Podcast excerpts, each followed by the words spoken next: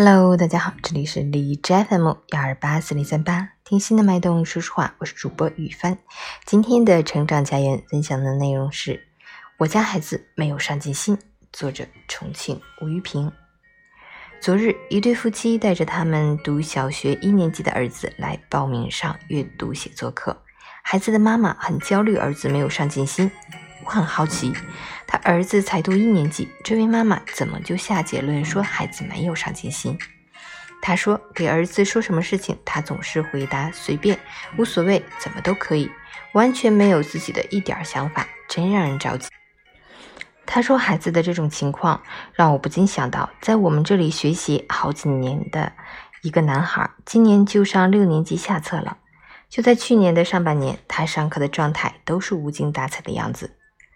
随便无所谓，没意思是他的口头禅。自己以无聊为主题的作文，他都写了两次。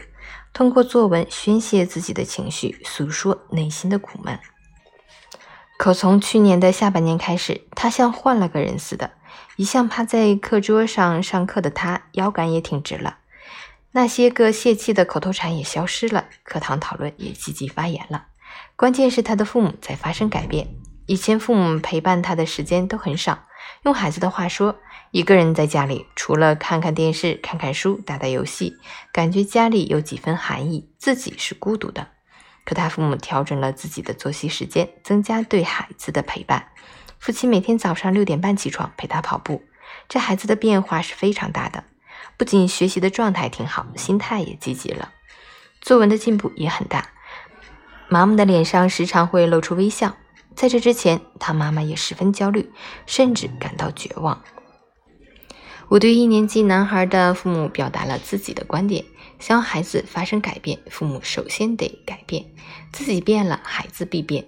请不要随便给孩子贴标签，才一年级的孩子就下结论他没有上进心，为时尚早。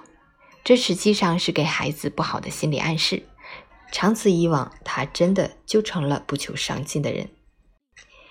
我和这孩子做了简短的交流，他性格开朗，对人有礼貌，善于表达，有好奇心，有自己喜欢做的事情。他最喜欢上的就是体育课，因为可以蹦蹦跳跳。